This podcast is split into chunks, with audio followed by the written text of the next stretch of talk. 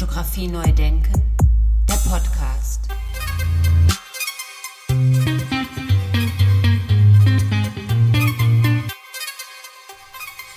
Ja, ganz herzlich willkommen zu meinem Podcast Fotografie neu denken. Mein Name ist Andy Scholz. Mein heutiger Gast ist 1967 in Klagenfurt geboren und er lebt heute in Berlin. Er ist Romanautor und Fotokünstler. Sein Debütroman erschien 2001 und 2016 sein Fotobuch über Bangkok. Und weil sich das für ihn äh, super äh, verbinden lässt, hat der Perlentaucher, das Online-Magazin Perlentaucher, ihn gebeten, eine Fotokolumne herauszugeben. Und das macht er seit 2018 und hat es geschafft, die meistgelesene Online-Kolumne im deutschsprachigen Raum über Fotografie und künstlerische Fotografie zu werden.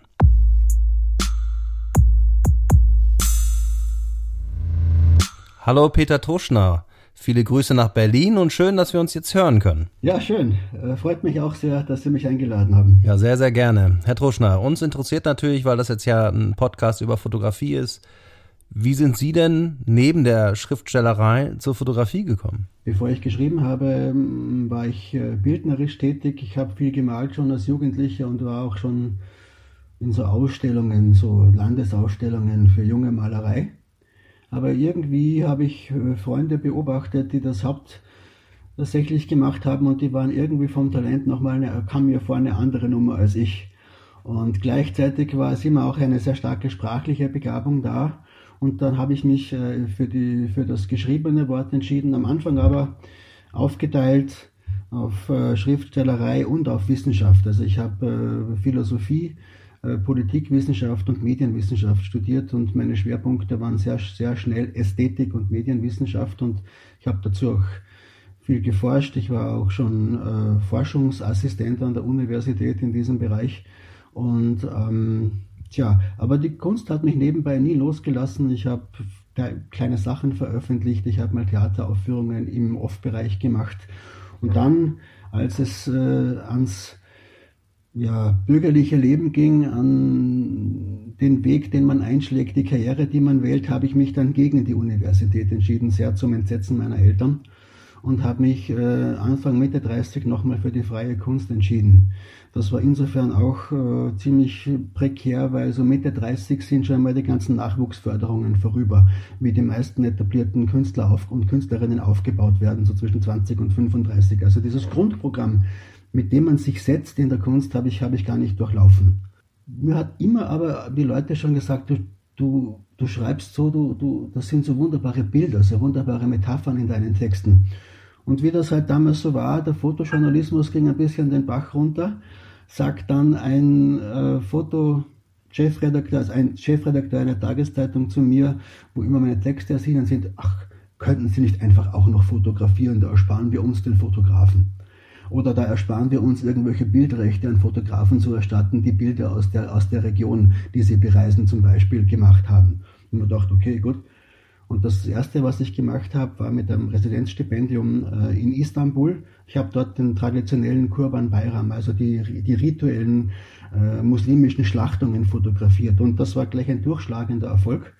Und ich habe intuitiv gespürt, ich kann mit der Kamera in einer Weise nochmal künstlerisch etwas sagen oder in einer Weise künstlerisch festhalten, dass mir im Schreiben nicht so gelang oder dass, oder dass beim Schreiben einfach, einfach nicht unbedingt im Vordergrund steht. Es war, eine, es war eine, eine, eine wunderbare Ergänzung von, von, von beiden Dingen. Also so hat es begonnen mit der Fotografiererei, dass der nachher wirklich übrigens sehr zum Ärger meiner, meines damaligen Literaturverlegers, dann zu einer zweiten, kann man sagen, beruflichen Hauptsache in meinem Leben wurde. Ja, das finde ich natürlich besonders äh, spannend. Ich persönlich äh, eben einmal die Literaturseite und auf der anderen Seite die Fotografie-Seite, weil mich auch beide Seiten sehr interessieren. Bleiben wir aber doch äh, in unserem Podcast hier bei der Fotografie.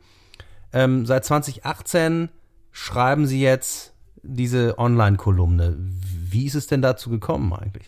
Also angefangen hat es auch in einer biografischen Lebenssituation. Ich, ich, bin, ich habe eine schwere Erkrankung des Darms gehabt.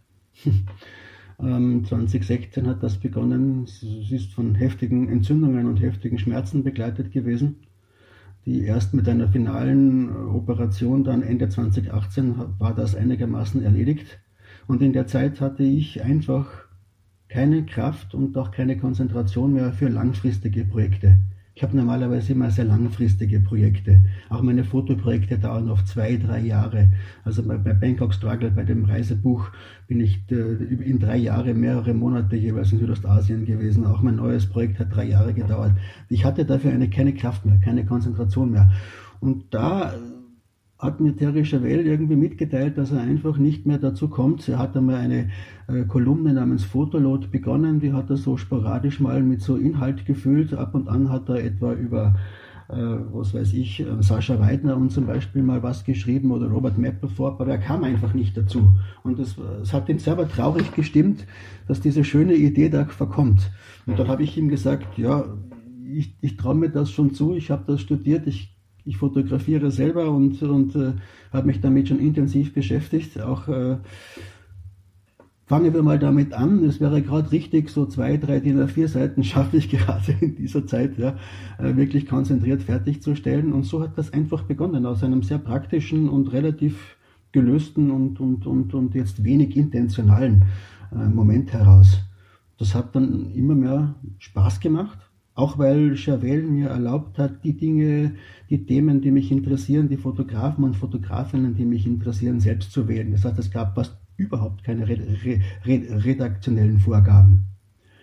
Als ich, als ich begonnen habe, dann etwas heftiger über ganz gewisse ähm, Verhältnisse des deutschen Kunst- und Fotografiebetriebs zu schreiben, hat er mal ganz kurz geschluckt und wir haben das besprochen, aber er hat eigentlich abgesehen davon, dass er mich inständig gebeten hat, kein Hörensagen zu verbreiten und die Dinge wirklich zu recherchieren. Ja, also dass es wirklich das, was ich schreibe, was weiß ich, ob über Andreas Gurski oder über Thomas Westke, wen auch immer, dass das wirklich mehrere Quellen bestätigen, dass das Hand und Fuß hat.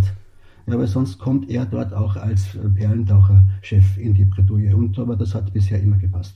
Ja, das hat sicherlich auch dazu geführt, dass äh, sie ein bisschen Furore gemacht haben. Denn mittlerweile ist es ein kleines Markenzeichen und äh, viele sagen schon, hast du das schon gelesen? Der Truschner hat geschrieben und so weiter. Das ist so geworden. Also beim, um, um, um im ersten Jahr habe ich einfach nur über, über eigene Vorlieben geschrieben, also über, über, über was so ein Freund von mir, der Fotograf Richard Moss gerade so jetzt treibt, ja, in der Flüchtlingskrise oder was Vanessa Winship, die ich von einem, von einem Seminar her kenne, die ich auch eine, eine tolle Fotografin.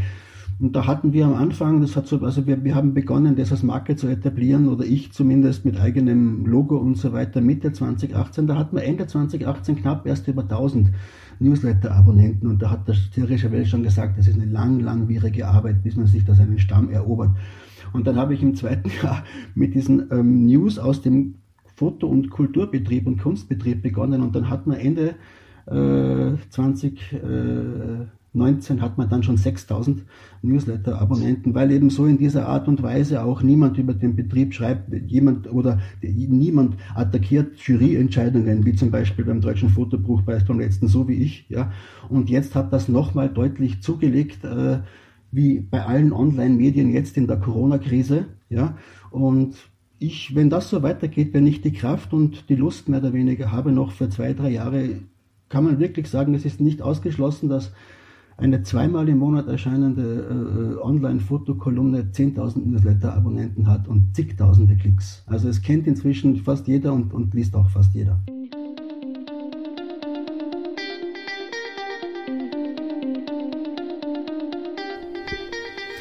Ja, und im Gegensatz äh, zur Fotoszene, die ja total kuschelig sein soll, wie ich gehört habe, geht es ja in der Literatur, wie ich gehört habe, total hart zu. Und man kann dann, wenn man schlecht besprochen wird im literarischen Quartett oder so, seine Auflage direkt verbrennen. Das ist nicht so. Nein, das ist nicht so. Nein, es, es, es, es gilt in der Literatur wie in allen Künsten ganz stark, dass der Spruch von Susan Sontag, to be is to be seen. Oder to be is to be heard. Das Schlimmste ist, ist eigentlich, wenn man, wenn es alle okay finden, aber sonst nicht weiter darauf eingehen. Damit hat man eigentlich die größten Schwierigkeiten. Das heißt, lieber ein ordentlicher Verriss, der für einer vielleicht sogar, der für Diskussionen sorgt, als gar nicht vorkommen oder als oder als zu harmlos vorkommen. Das ist eigentlich fürs Geschäft, sage ich mal, noch, noch schädlich. Also auf Facebook Deutsch, je mehr Likes, umso besser. Aber auch Shitstorms können einem mehr oder weniger in der Sache helfen, wenn dann, wenn dann, wenn man sich dann dazu meldet, wenn das ausdifferenziert wird, wenn, wenn, wenn, wenn Dinge zurückgenommen werden, wenn die Medien darüber schreiben. Es ist auf jeden Fall dieses ganz wichtige Gut Aufmerksamkeit und Interesse ist auf jeden Fall geweckt. Beschwiegen werden ist eigentlich das Problematischste von allem. Wie, wie kommen Sie auf Ihre Themen? Wie finden Sie die einzelnen Künstler? Gehen Sie in Ausstellungen äh, im Internet oder wie, wie muss ich mir das vorstellen? Vor allem durchs Internet. Weil die, das Ausstellungsgeschehen, wenn man jetzt nicht irgendwelche Fototriennalen gerade hat in Hamburg oder irgendetwas, wo dann mal ein bisschen internationalere Leute wie was weiß ich, Trevor Peglin oder wie Richard Moss mal zu Gast sind, ist doch eher überschaubar. Ja, also es ist sehr traditionell, es ist sehr viel, es ist sehr dokumentarlastig. Also man kann sagen so, äh, ja, die, die so unterschiedliche Leute von August Sander bis Thomas Strutt haben hier mehr oder weniger wirklich, kann man sagen, äh, eine, eine, sehr starke Tradition geprägt, die man, die man sehr oft wiederfindet. Auch die, auch die dokumentarische Ostfotografie ist wieder aufgenommen worden und wird auch sehr, sehr viel ausgestellt. Und, und drumherum tut sich eigentlich, eigentlich relativ wenig. Und ähm, da, da, da schaue ich eher auf internationale Festivals, äh, oder, oder lass mir internationale Kataloge auch zuschicken oder bin auch verlinkt mit Leuten, die mich mit ihren Newslettern feeden, ob jetzt das jemand aus Athen ist oder jemand aus Shanghai ist oder so. Und, und so schaue ich so ein bisschen, was, was tut sich wirklich in der Weltfotografie. Also das, das, das, das muss man, wenn man in Deutschland ist, in Österreich sowieso, da braucht man nicht davon reden, ja. Aber äh, das, das so, so vor allem, ja. Da liegt mir natürlich die Frage auf, dem, auf der Zunge, die Frage nach der Auswahl oder die Frage danach, wann ist ein Bild ein gutes Bild oder was interessiert Sie an Bildern oder was nicht? So Straßenfotografie à la Cartier-Bresson. Das heißt, irgendwann hat jemand zugeschlagen beim, beim bestmöglichen Augenblick, der entscheidende Augenblick, von dem Bresson spricht, das interessiert mich nicht. Ja, also das ist eine, eine nicht, ich habe keine Abneigung dagegen, aber es interessiert mich nicht.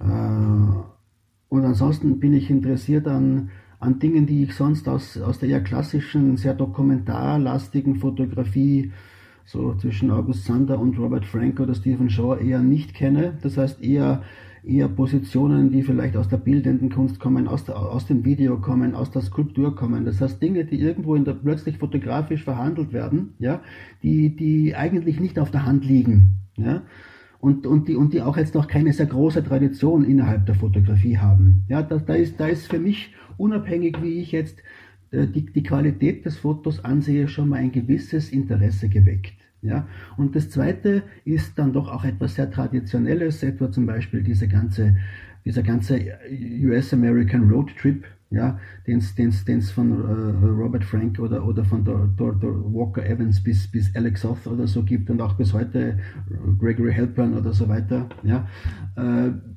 kann man, kann man etablierten Narrativen noch einmal irgendwie eine sehr, eine sehr gegenwärtige, eine, eine sehr interessante äh, Facette hinzufügen. Ja, obwohl es davon schon Tonnen, Tonnen an Material sozusagen gibt, es immer gleichen gelingt es wirklich jemandem, der, der sich sehr, sehr viel Gedanken gemacht hat, wie das, wie das in die gegenwärtigen Verhältnisse nicht nur des jeweiligen Landes und der Region, sondern über auch in die diskursiven Verhältnisse der Gegenwart äh, sich, sich äh, einzulassen darauf und, und, und, und, und da etwas zu schaffen, was ich gar nicht für möglich gehalten hätte mehr ja, oder womit ich gar nicht gerechnet hätte. Und das gibt es immer wieder und da bin ich dann, bin ich dann sehr beeindruckt, weil, weil das eine sehr schwierige Sache ist, aus einem bereits sehr, sehr, sehr gut gepflügten Feld noch mal was herauszuholen, was überraschend ist. Also die fotografische Technik, haben wir auch im Vorgespräch schon so ein bisschen geklärt, spielt für Sie keine Rolle, sondern eher die inhaltliche, konzeptionelle Herangehensweise. Ja, das kommt immer darauf an.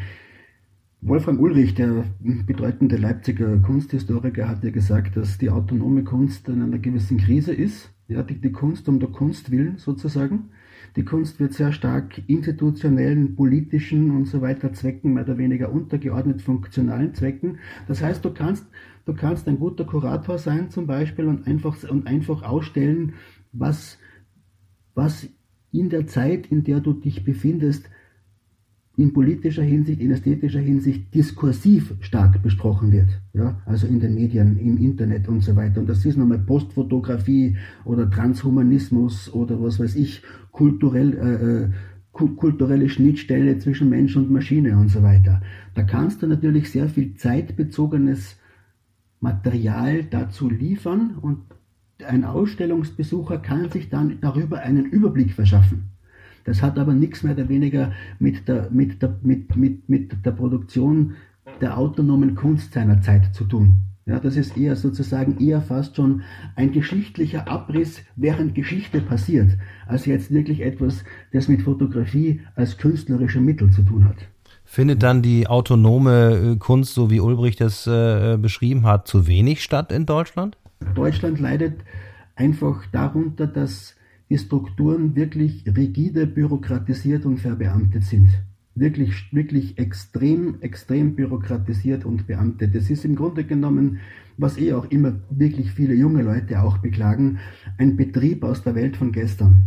Ja, und, und 90 Prozent kann man sagen, oder 80 Prozent fließen auch in Kunstformen wie die Oper, das Theater, das Fernsehen, sowieso der absolute Wahnsinn, ja, die 8 Milliarden für diese hirnlose, innovationsfreie Brühe namens ARD und ZDF, ja, äh, oder auch, oder auch in, in, in, in Museen, die nur, die nur alte Bestände und, und, und alte Sammlungen verwalten. Überall hocken unglaublich viele festangestellte, teil, teilweise verbeamtete oder, oder, oder, oder, oder vollumfänglich verbeamtete Leute, die im Großen und Ganzen den politischen Willen tun.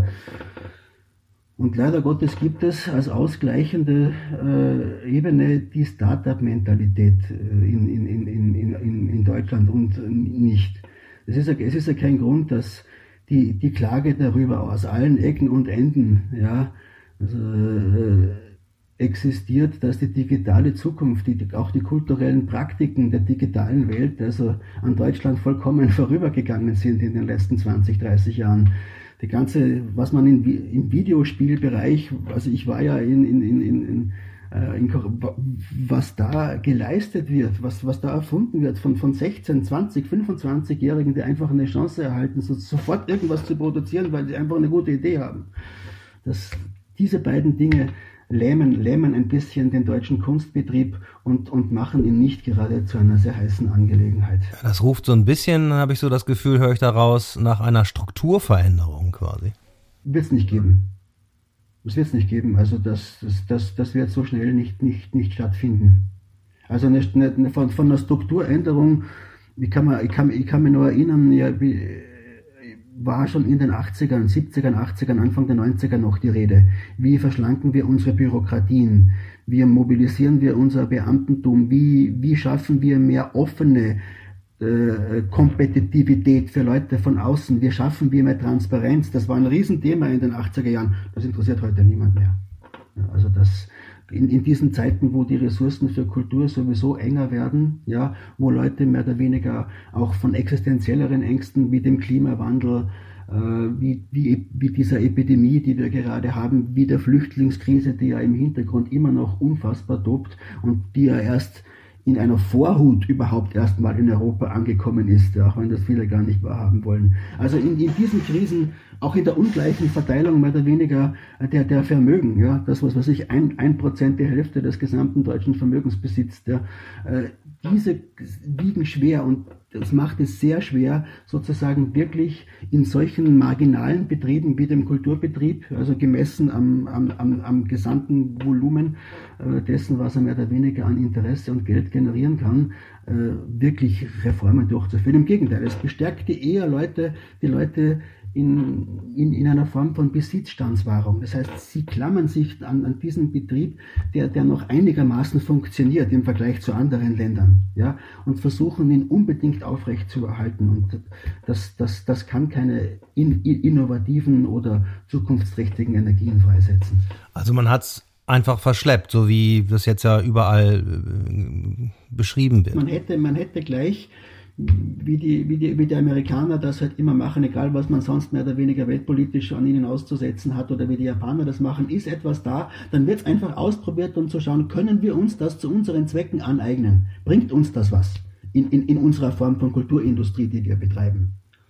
Ja? Und das ist halt hier einfach nicht der Fall. Selbst in Frankreich ist, ist das noch stärker. Frankreich kenne ich gut, da bin ich öfter. Da wird ja vielleicht auch mein nächstes Fotobuch erscheinen, ja, so Gott will, ja, und so das Geld mitspielt, ja.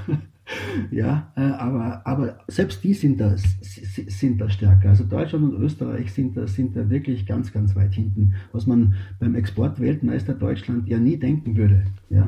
Ja, das äh, kommt mir so ein bisschen rätselhaft vor, was da alles an uns vorbeigegangen ist. Es, es, es rätseln viele. Ja, und und man, man versucht immer so an Teilproblemen herum, herumzufuhrwerken, aber jeder hat irgendwie Angst, äh, dass dadurch gleich das ganze System zusammenbricht. Ja. Also glaube ich, es ist, es ist ein bisschen so, Deutschland und überhaupt Teile Europas werden, werden von einem sehr heftigen Bedürfnis nach Besitzstandswahrung und, und, und von einer ausgeprägten Angst davor, was die Zukunft bringt, irgendwie, glaube ich, gerade auch heimgeholt. Das erklärt auch ein bisschen diese, diesen, diesen, diesen obskuren Aufschwung der Rechten zum Beispiel, nicht die dann irgendwie so traditionelle Denkmuster anbieten, wie Heimat, wie Nation und was weiß ich was alles.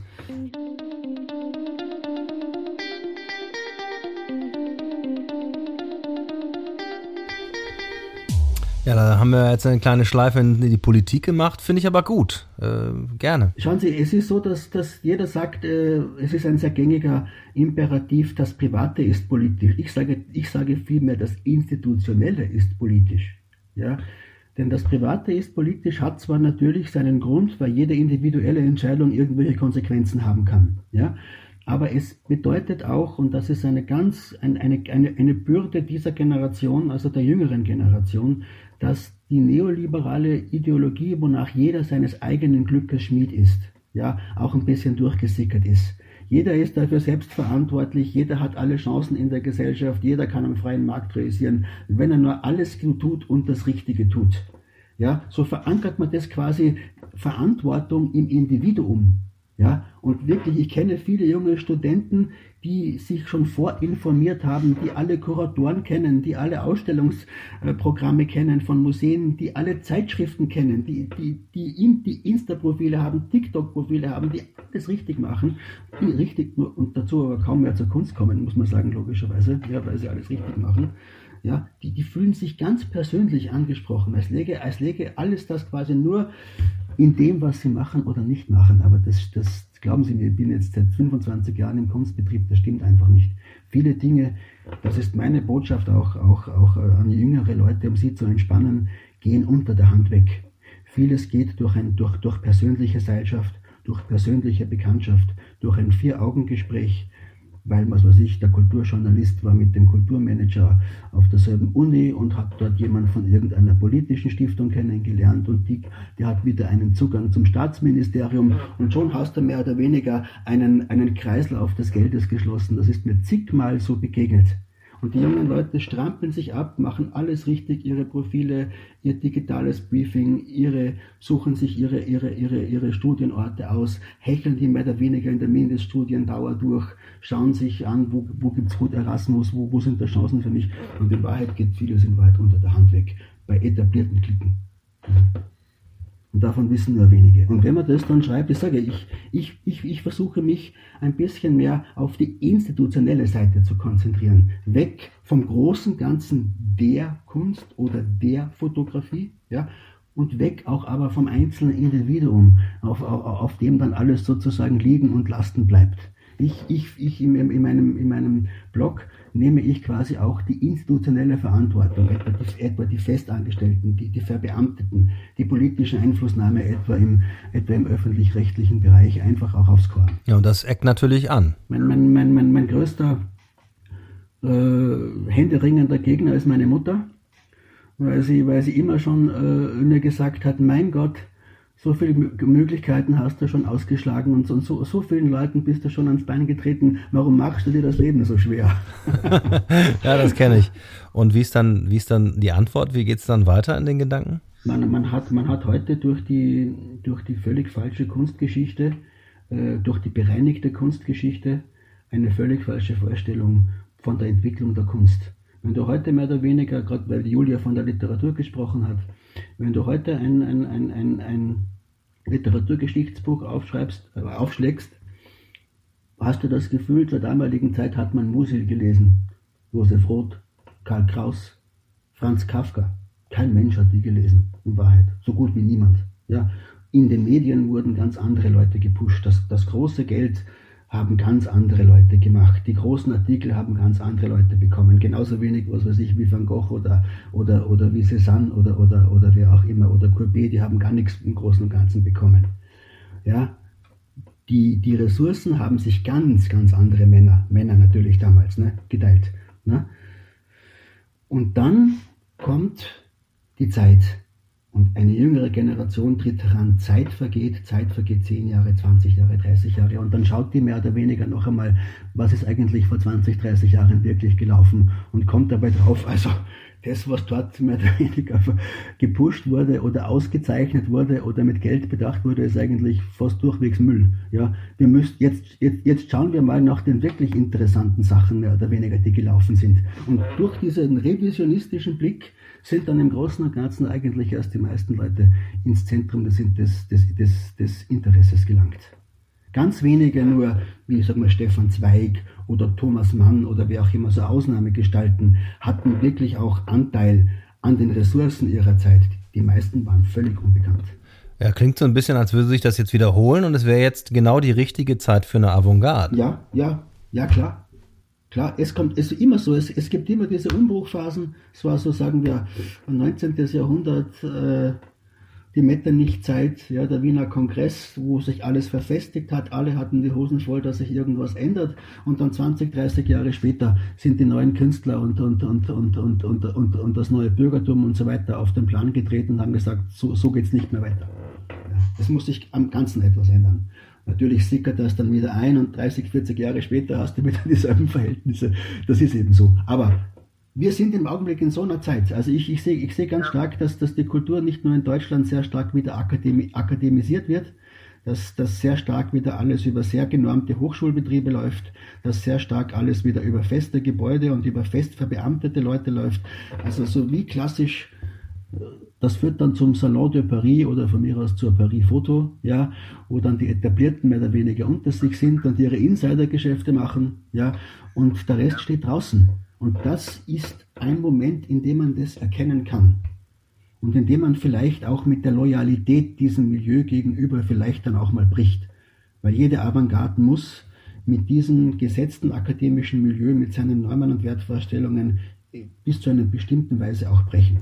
Anders geht's nicht. Ah, das sind natürlich irgendwie so düstere Szenarien. Wie, wie, kommen wir denn, wie kommen wir denn da raus aus diesem Dilemma? In, indem man sich hier stellt, in, indem man sich nicht in Safe Spaces und zurückzieht, indem man sich hier stellt und seine Konsequenzen zieht. Indem man einfach mehr oder weniger sein, sein Ding macht, indem man sich quasi vom Etablierten abwendet und in eigenen kleinen Netzwerken wie das in anderen Ländern auf der Welt, wo es nicht so viele öffentliche Förderungen und wo es nicht so ein Kunstbeamtentum gibt, völlig normal ist. Völlig normal. Sie müssen sich vorstellen, äh, jeder, jeder 20. Erbe, jede 20. Erbin in Deutschland, das stand vor nicht allzu langer Zeit in der FAZ, bekommt heute 300.000 Euro.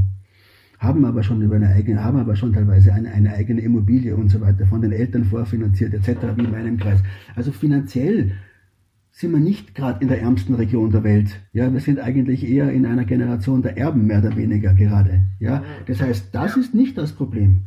Problem ist, aus dem unglaublich kleinteilig und unglaublich anstrengend gewordenen modernen Arbeits- und Lebensalltag, wo oft mehr oder weniger beide Partner auch noch berufstätig sind, ganztätig, und dann noch die Kinder und all das, was kommt, da die, da, da wirklich die Energie und die Zeit und auch die Kraft zu entwickeln, ja, sowas wie so eigene kleine Netzwerke wieder, wie wir das in den 80er Jahren gemacht haben.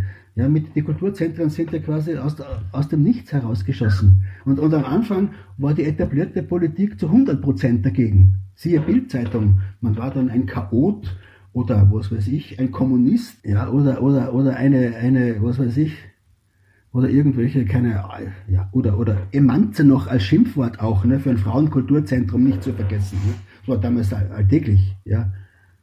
Der, der, der, Kampfgeist muss wieder durchkommen und die Leute müssen sich ein bisschen freistrampeln und die Jugendlichen müssen, müssen einfach zu mehr Eigeninitiative angehalten werden und ihr Ding machen, auch wenn es dann vielleicht mehr oder weniger anfangs nicht so, nicht so glamourös aussieht. Wenn es vielleicht mit kleineren Summen und mit, und mit kleineren Dingen einhergeht.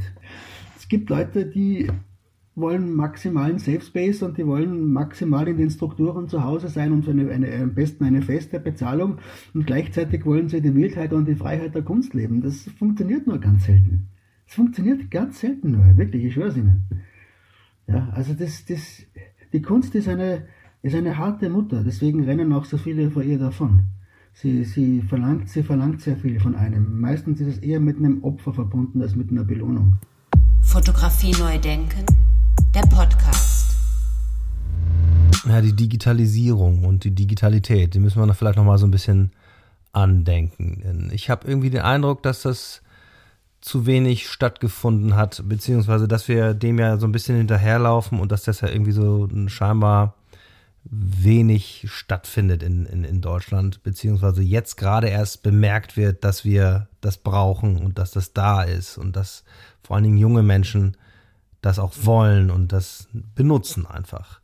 Müssen wir dann nicht viel mehr da für unsere jungen Leute und für die Heranwachsenden da irgendwie eine Vermittlung mehr? Muss da eine Vermittlung mehr stattfinden? Schwierige Frage. Ich glaube, da bin ich nicht kompetent dazu. Also das, das bisschen, was ich von, von Lehrern höre, dass sie schon so unglaublich, äh, dass man inzwischen schon auch vom Sozialverhalten der Kinder, vom Gruppenverhalten der Kinder, von all diesen Dingen, von das, teilweise sogar von der Ernährung der Kinder, dass man so viel schon so auf sie abgewälzt hat. Also sie sind quasi so eine Art von eher so eine Art von Personal Manager fast auch außerhalb des Unterrichts.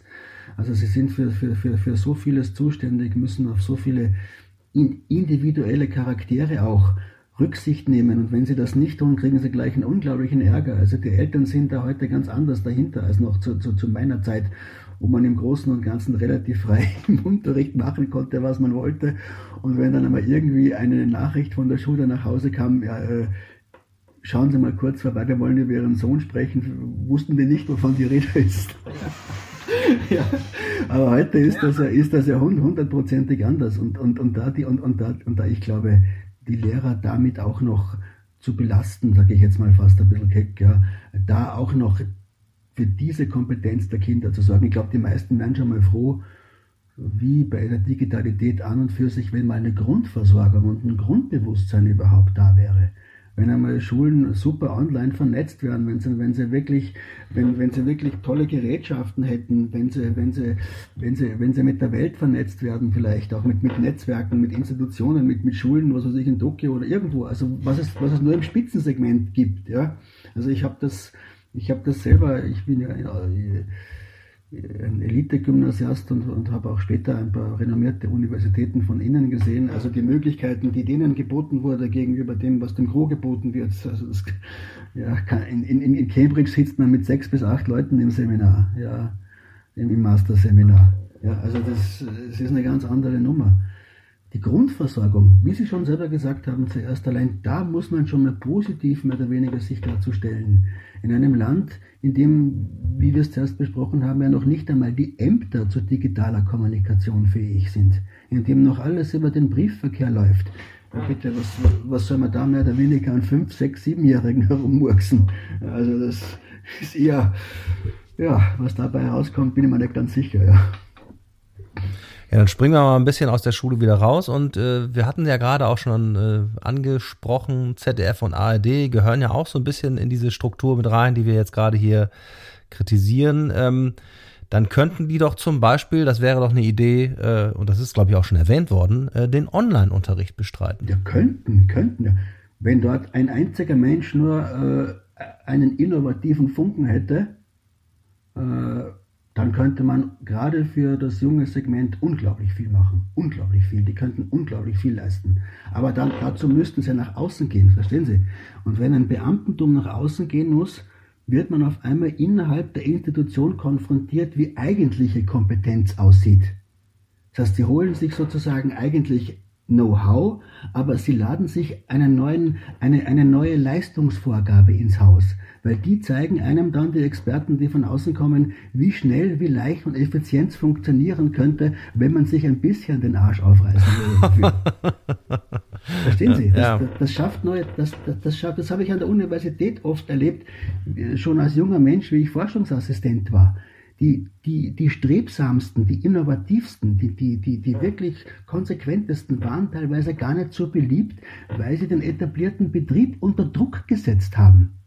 Wenn, dann, wenn da mal der Dekan zu Besuch kam in der, in der Fakultät und dann gesehen hat, wie dann irgendwie so eine neue Kraft da auf einmal, damals war ja der Computer relativ neu, ne, auf einmal da losgelegt hat, also äh, hat, hat er gesagt, so soll es werden.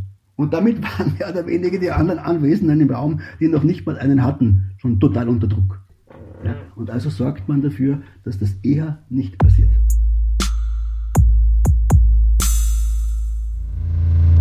Puh, da höre ich aber schon die äh, Meldungen der Leute, die ganz anderer Meinung sind. Aber Peter Tuschner hat ja aus eigener Erfahrung erzählt, dass er das so erlebt hat und äh, wir lassen das jetzt hier mal so stehen. Und ich möchte aber zunächst einmal Peter Tuschner danken für das Gespräch und auf bald. Dankeschön. Ja, vielen Dank. Es war ein tolles, interessantes Gespräch und ich hoffe auch, dass sich, wenn die Corona-Pandemie sich doch ein bisschen zurückzieht, ein persönliches Treffen ausgeht. Das würde mich sehr freuen. Fotografie neu denken, der Podcast. Ja, vielen Dank an dieser Stelle nochmal an Peter Truschner und äh, wer das kommentieren möchte, kann das natürlich sehr gerne tun, entweder bei Instagram oder bei Facebook. Und wer mehr wissen will zu Peter Truschner, kann auch das natürlich im Internet finden unter www.peter-truschner.net oder selbstverständlich unter perlentaucher.de und da Schrägstrich Fotolot die Online-Kolumne von Peter Truschner bei Perlentaucher. Ja, all diese Informationen und alle Links sind natürlich auch nochmal in den sogenannten Show Notes dieser Episode zusammengefasst. Ja, da bleibt mir nur noch zu sagen, vielen herzlichen Dank fürs Zuhören, bleiben Sie gesund und passt auf euch auf. Dankeschön. Ciao, ciao. Fotografie neu denken, der Podcast.